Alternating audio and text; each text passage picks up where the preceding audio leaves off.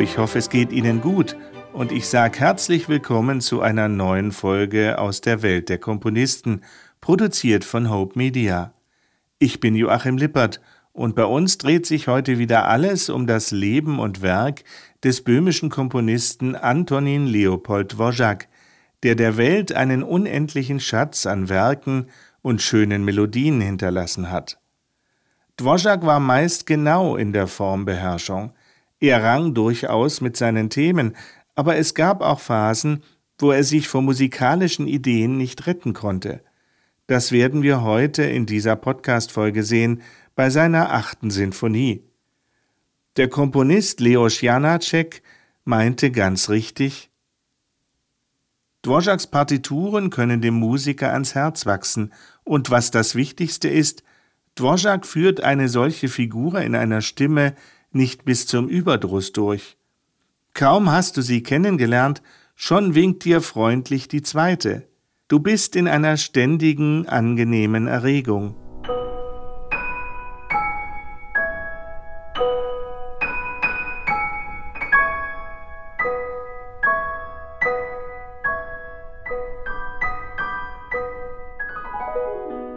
Wir befinden uns im Jahr 1889.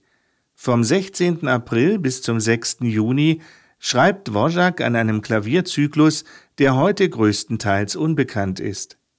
Es sind die poetischen Stimmungsbilder oder besser gesagt poetische Tonbilder. 13 Klavierstücke, die die unterschiedlichsten romantischen poetischen Situationen nachzeichnen. Eine nächtliche Reise etwa.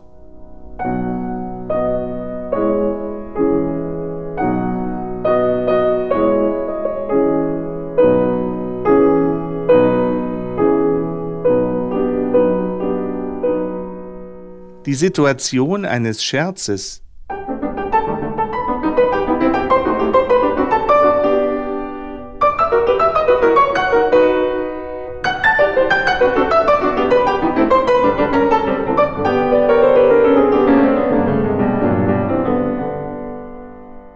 Oder das Frühlingslied.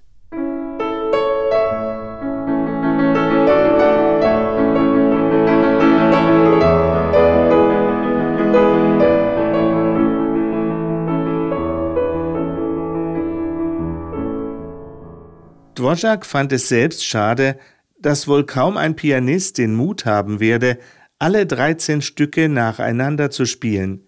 Das würde etwa eine Dreiviertelstunde dauern, aber nur dann würde der Zuhörer einen Eindruck davon bekommen, was er, Dvořák, mit poetischen Stimmungsbildern gemeint habe.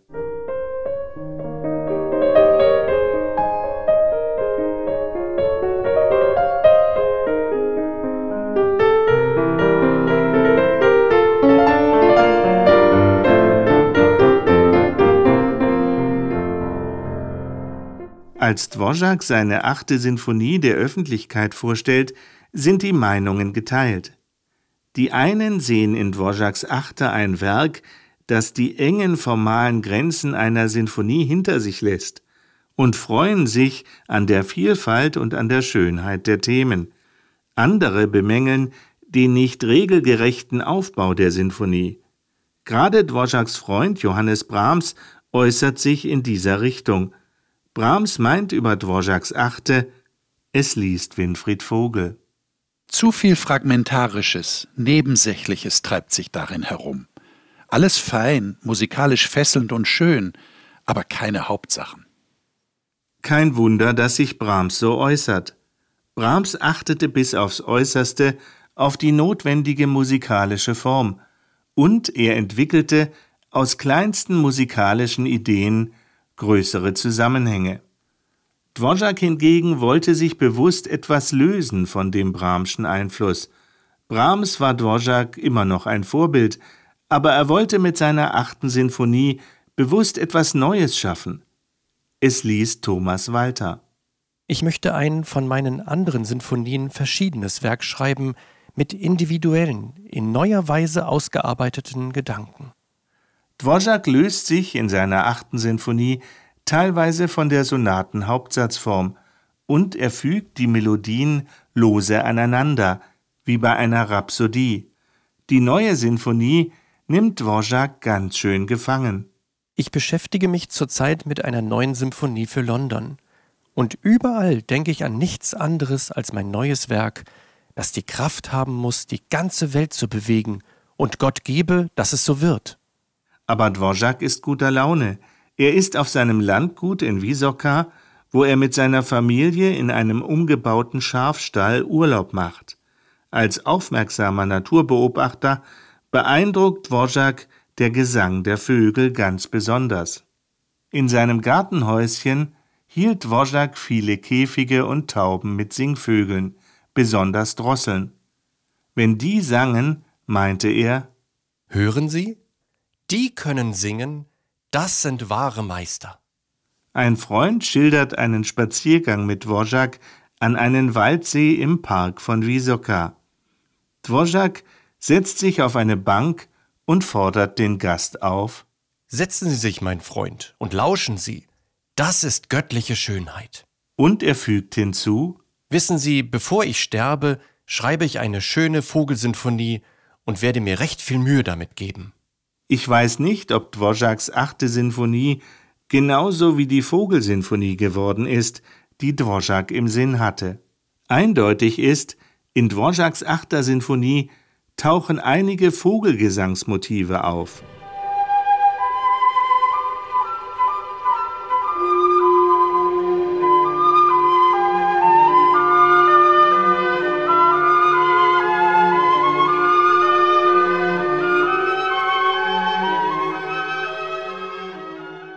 Ende August 1880 im Spätsommer begann Dvorak mit der Instrumentation.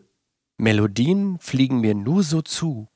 Und er gab zu, Der liebe Gott wird mir schon auch einige Melodien zuflüstern. Dvorak war inzwischen hoch angesehen und er war in der Lage, mit seinen Einkünften eine große Familie zu ernähren. Seine achte Sinfonie ist ein heiteres Gegenstück zu seiner siebten Sinfonie, die eher bedrohlich wirkte und in ernsten Molltönen gehalten war. Der Dirigent Václav Talech meinte, Dvoraks Achte sei ein Werk, das von der Freude grüner Weiden, von Sommerabenden, von der Melancholie blauer Wälder und von den dreisten Feiern der tschechischen Bauern singt. Soweit das Zitat. Die Naturschönheiten im Sommer haben also ihre Eindrücke hinterlassen, und es ist ein mitreißender Melodienreigen entstanden. Der erste Satz präsentiert eine kurze Einleitung. Die Celli eröffnen schwärmerisch mit einem Mollthema, unterstützt von Klarinetten, erstem Fagott und den Hörnern.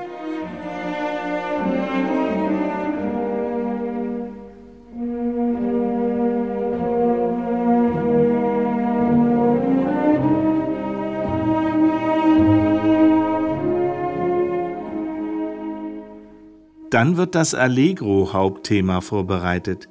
Dazu steigt die Flöte als gebrochener Dreiklang wie eine Vogelstimme in die Höhe.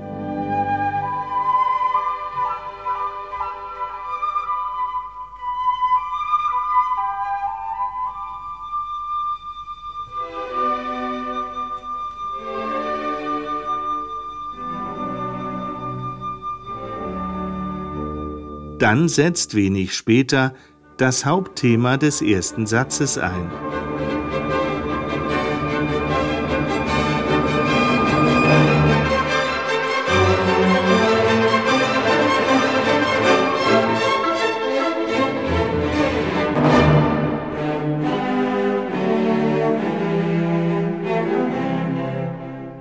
Es folgt ein Nebenthema.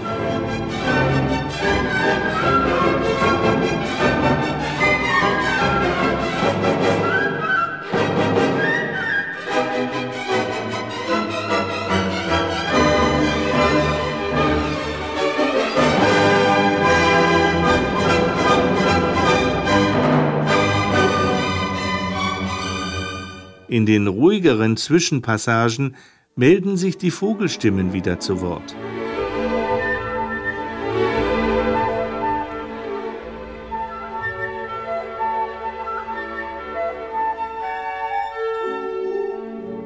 Nach dem vollen Orchestereinsatz mit dem Hauptthema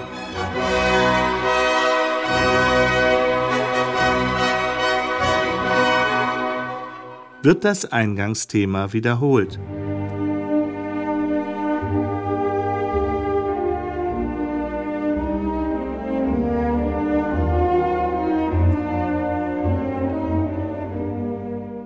Bis die Vogelstimmen wieder erscheinen.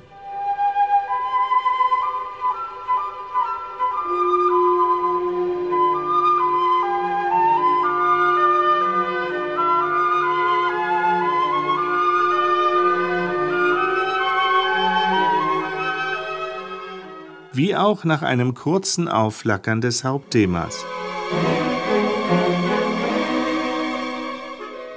Nachdem das gesamte Orchester mit den Trompeten das Thema präsentiert,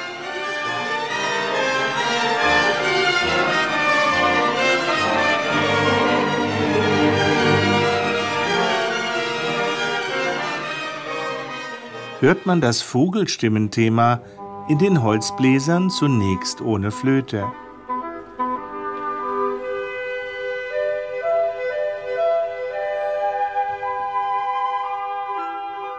Der erste Satz wird vorwärtsstrebend, temperamentvoll und fröhlich zu Ende geführt.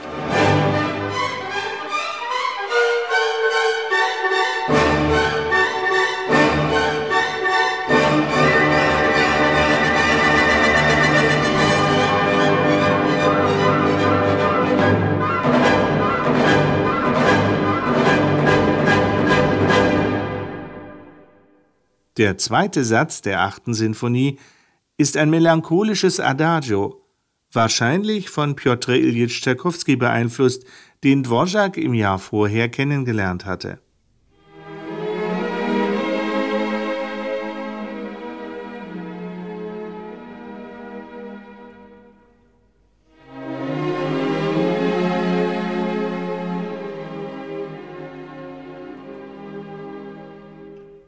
Dann wird das Thema wie ein Vogelruf in der Flöte fortgesetzt, begleitet von der tiefen Klarinette.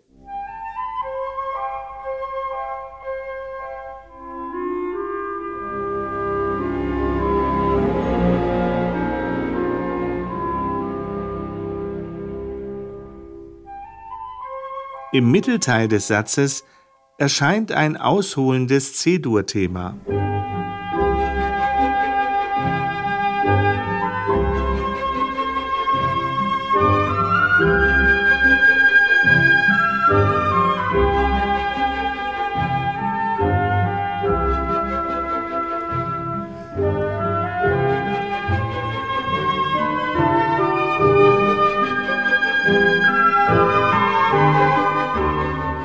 Das dann von der Violine aufgegriffen wird.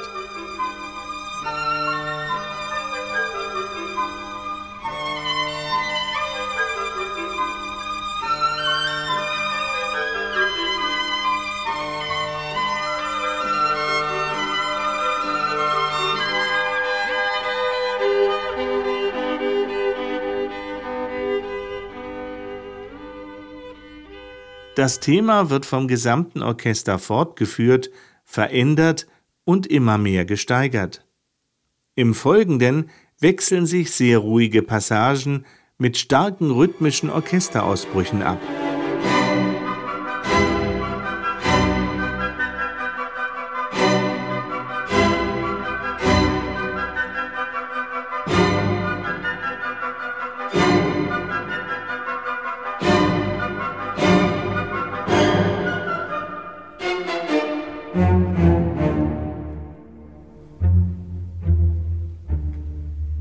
Das lyrische Thema setzt sich wieder durch.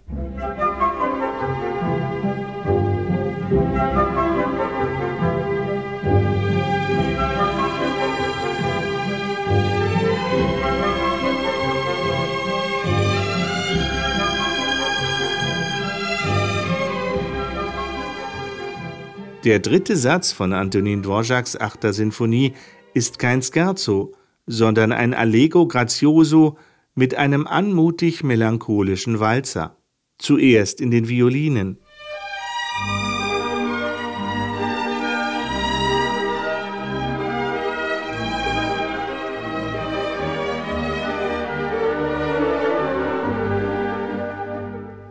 Das Thema wird abgeändert und anders instrumentiert.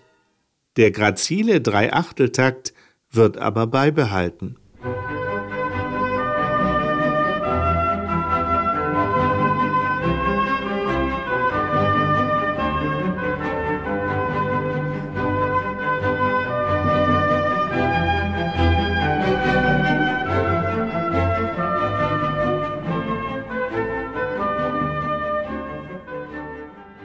Bei der Wiederholung des Mittelteils bestimmen Oboe und Fagott den Klang.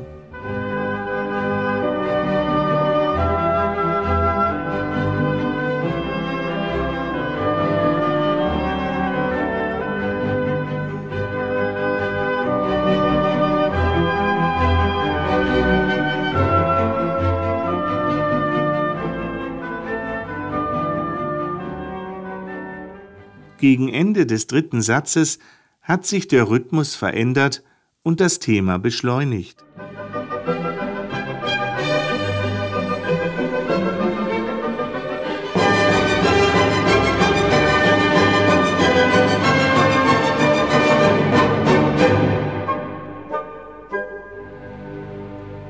Der vierte Satz in Dvořáks achter Sinfonie beginnt mit festlichen Trompetenfanfaren.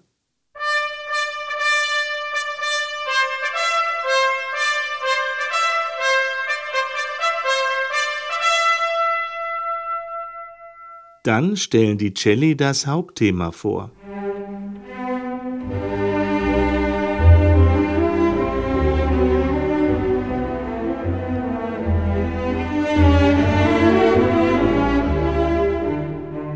Dann erscheint dieses Ausgangsthema in vier Variationen. Die erste Variation ist rhythmisch akzentuiert.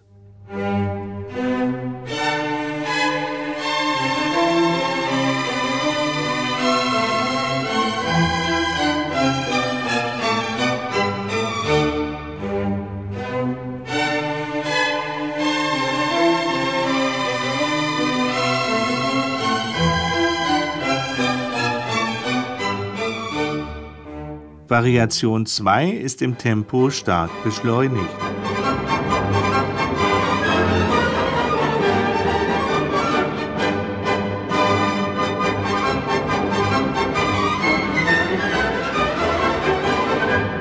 Variation 3 wird von den Holzbläsern vorgetragen.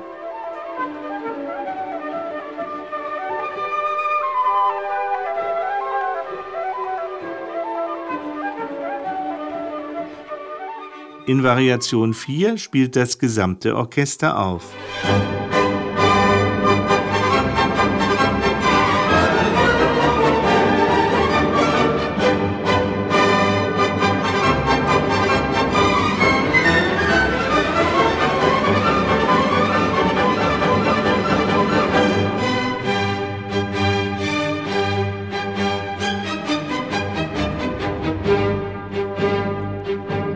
Damit sind Dvořáks musikalische Ideen noch nicht zu Ende.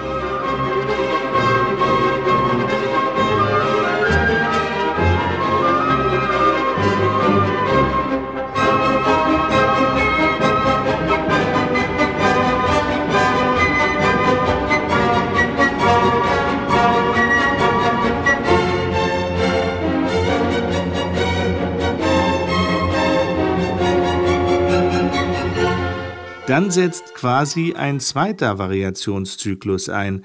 Das Hauptthema in den Celli erscheint im zweiten Teil des Satzes noch einmal verhaltener.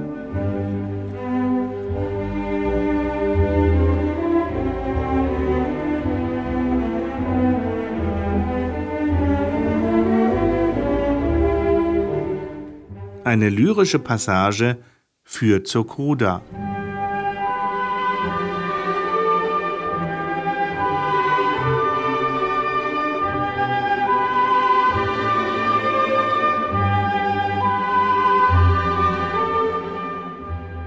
Die Coda beginnt temperamentvoll und temporeich.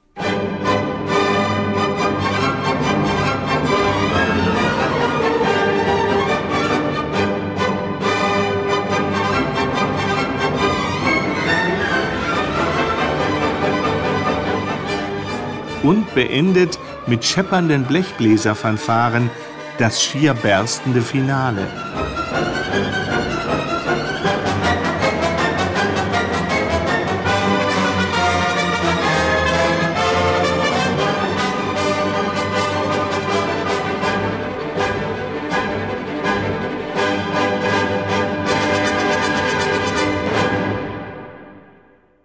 Die Uraufführung von Dvořáks achter Sinfonie war am 2. Februar 1890 in Prag mit dem Orchester des Tschechischen Nationaltheaters. Es gab auch ein Museumskonzert in Frankfurt am Main und im darauffolgenden Jahr auch mehrere Aufführungen in England. Hans Richter, der Dirigent der Wiener Philharmoniker, präsentierte Dvořáks achte Sinfonie das erste Mal in Wien und in London. Nach der Wiener Aufführung schrieb er an Dvorak, an dieser Aufführung hätten Sie gewiss Freude gehabt. Wir haben alle gefühlt, dass es sich um ein herrliches Werk handelt. Darum waren wir alle auch mit Enthusiasmus dabei. Der Beifall war warm und herzlich. Soweit das Zitat. Wegen Dvoraks Vorgängersinfonie, der Sinfonie Nummer 7, war Dvorak immer noch im Streit mit seinem Berliner Verleger Fritz Simrock. Deswegen verlegte er seine achte Sinfonie auch beim Londoner Verlag Novello. Deswegen trägt Dvoraks achte Sinfonie auch oft den Beinamen die englische Sinfonie. Die Musik von Dvoraks Achter ist aber nicht England-typisch. Nur der Verlagsort ist in England.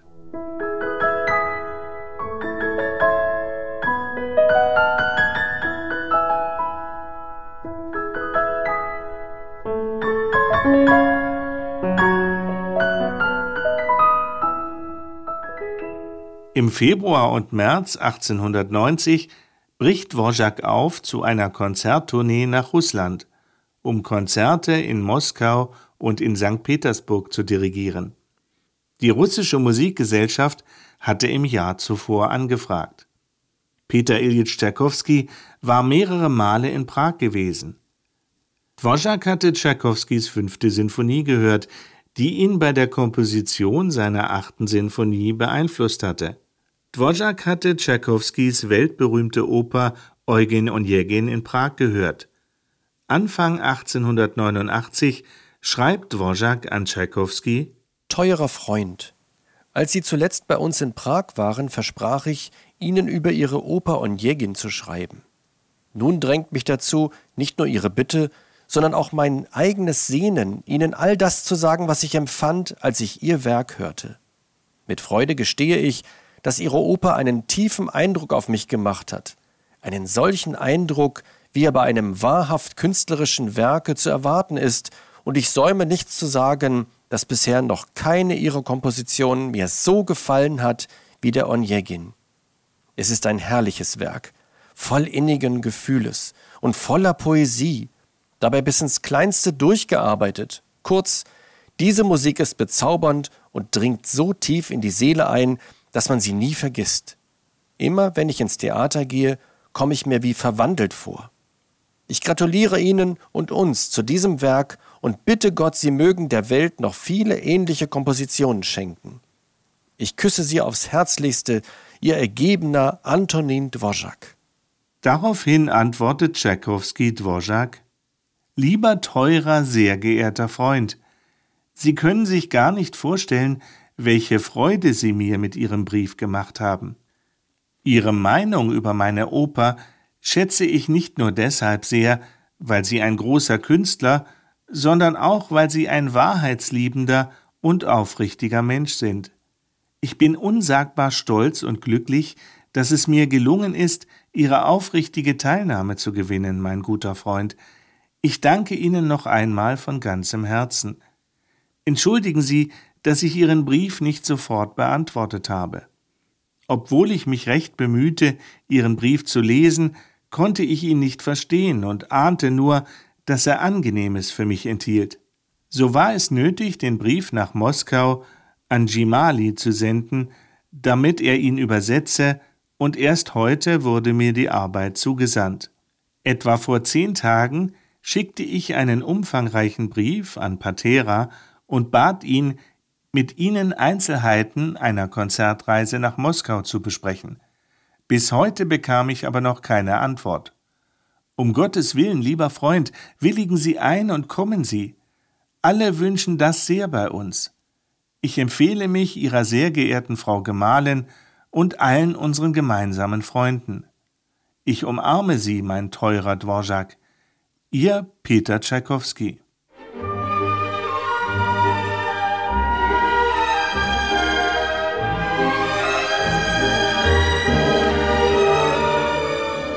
Bis zu Tschaikowskis überraschendem Tod 1893 bleiben Antonin Dvorak und Piotr Ilyich Tschaikowski befreundet.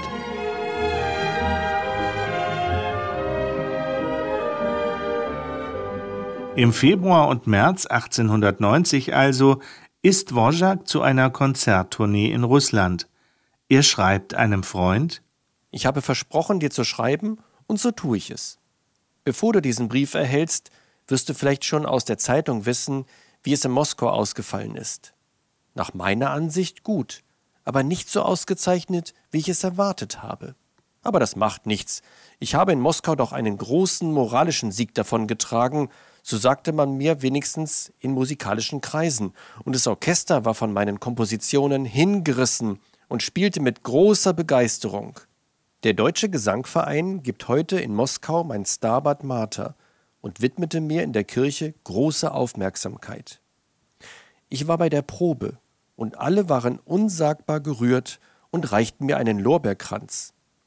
Der Direktor des Vereins ist ein gewisser Barz, ein begeisterter Verehrer von mir. Er schrieb über das Konzert in die Narodni Listi und auch in die neue freie Presse und Politik. Bei dem Bankett im slawischen Bazar hielt er eine hinreißende Rede und rühmte mich sehr und auch in St. Petersburg jubelt das Publikum über Dvoraks Musik. Und er bekommt ein großes Presseecho.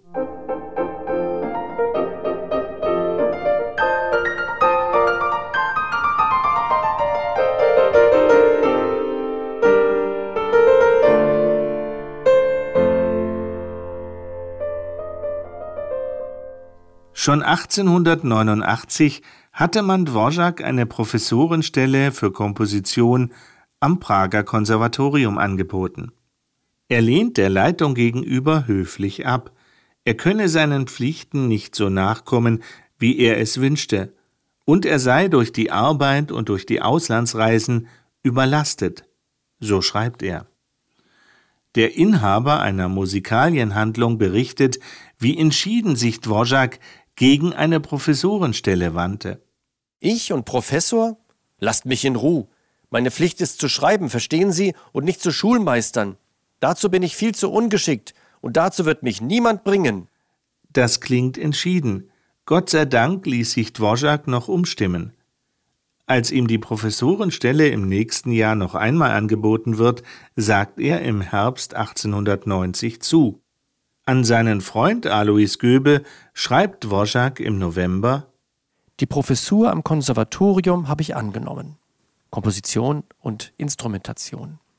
Und ich erhielt vom Fürsten Ferdinand von Lobkowitz einen sehr schmeichelhaften Brief, in dem er mir mitteilt, meine Wahl sei freudigst und einstimmig angenommen worden.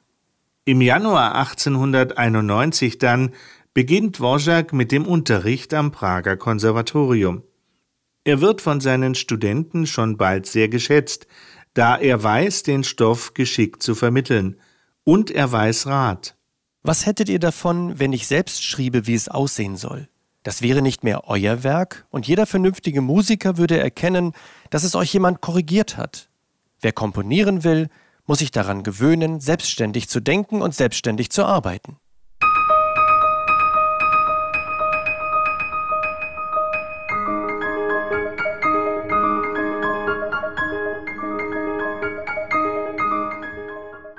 Wahrscheinlich bereits schon im Dezember 1889 beginnt Dvorak mit der Komposition eines weiteren geistlichen Werkes. Gemeint ist das Requiem Opus 89 für vier Solostimmen und gemischten Chor. Es ist ein beeindruckendes Werk, das mit seinen circa 95 Minuten für den Konzertsaal geschrieben ist. Dvořáks Requiem hat 13 Nummern, gegliedert in zwei Teile. Das bekannte BACH-Motiv, das Bach-Motiv, kann als Kreuzesmotiv gedeutet werden. Gleich am Anfang vier Töne, jeweils einen Halbton versetzt.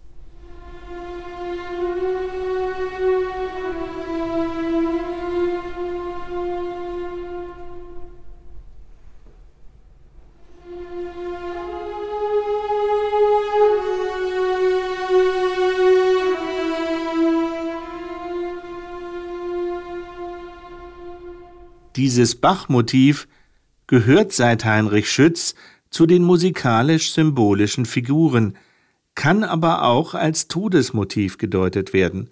Es handelt sich ja bei einem Requiem um eine Totenmesse. Nach einem längeren Instrumentalvorspiel beginnt das Requiem ruhig mit dem Requiem Eternam.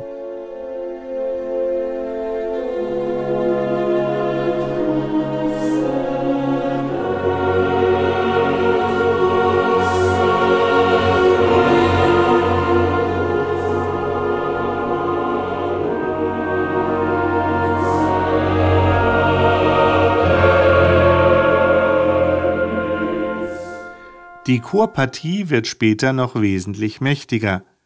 TDZ Hymnus Deus in Sion. Dir gebührt Lobgesang, Gott in Zion.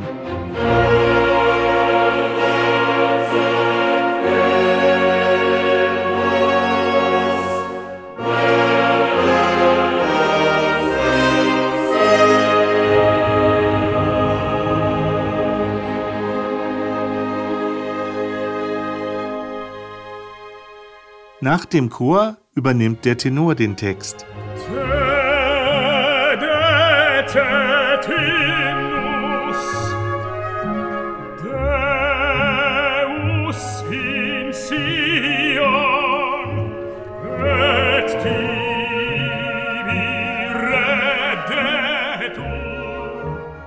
Der Wechsel zwischen Chor- und Solistenpassagen ist natürlich besonders beeindruckend.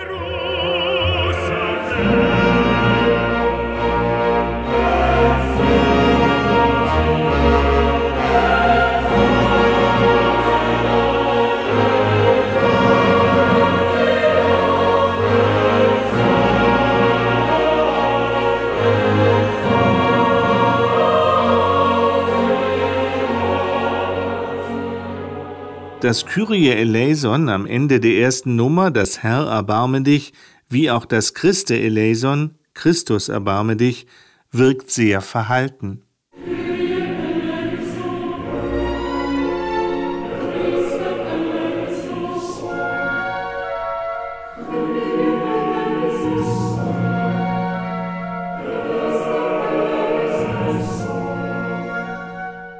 Nach einer Steigerung mit Trompeten verklingt das Requiem Aeternam.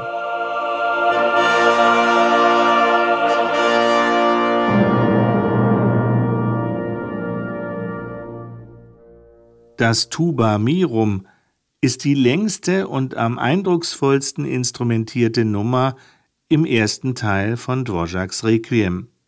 Tuba Mirum, die Posaunen des jüngsten Gerichtes, erklingen hier nicht in höchster Lautstärke, wie etwa bei Verdis Requiem, sondern sie erklingen eben tuba mirum, verhalten, mit wunderlichem Klang.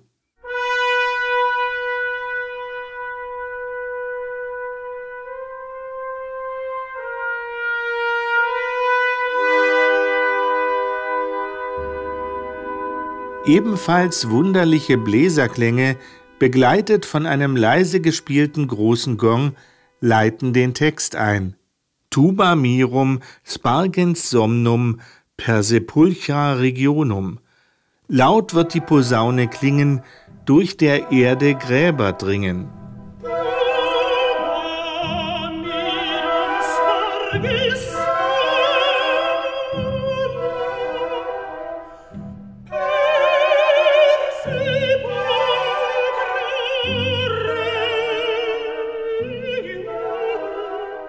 Im Schlussteil des Satzes zieht Dvorak alle Register. Er lässt sogar Röhrenglocken im Tumult erklingen.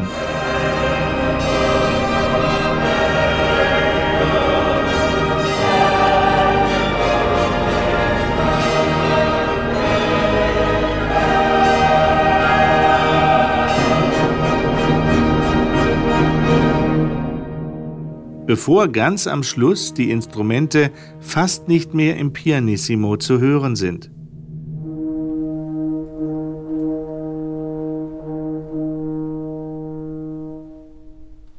Dvorak's Requiem schließt im zweiten Teil mit dem Agnus Dei, mit dem Lamm Gottes. Hier ein kurzer Ausschnitt aus dem Anfang des letzten Satzes. Agnus Dei qui tolles peccata mundi. Lamm Gottes, dass du der Welt Sünde trägst.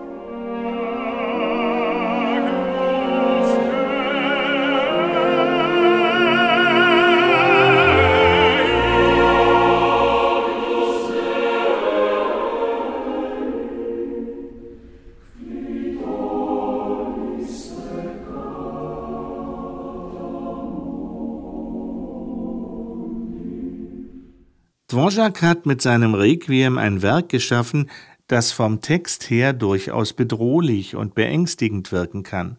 Dvorak verwendet hier zwar auch dunkle Klangfarben, aber seine Klangfarben sind auch milde und schön, so dass der persönliche Glaube gestärkt werden soll. Die Erlösung erfolgt durch die Überwindung des Todes in der Auferstehung. Die Uraufführung von Dvoraks Requiem war am 9. Oktober 1891 in Birmingham im Birmingham Triennial Music Festival. Von Birmingham aus, wo auch Mendelssohns Elias uraufgeführt wurde, trat Dvoraks Requiem seinen Siegeszug durch die Welt an.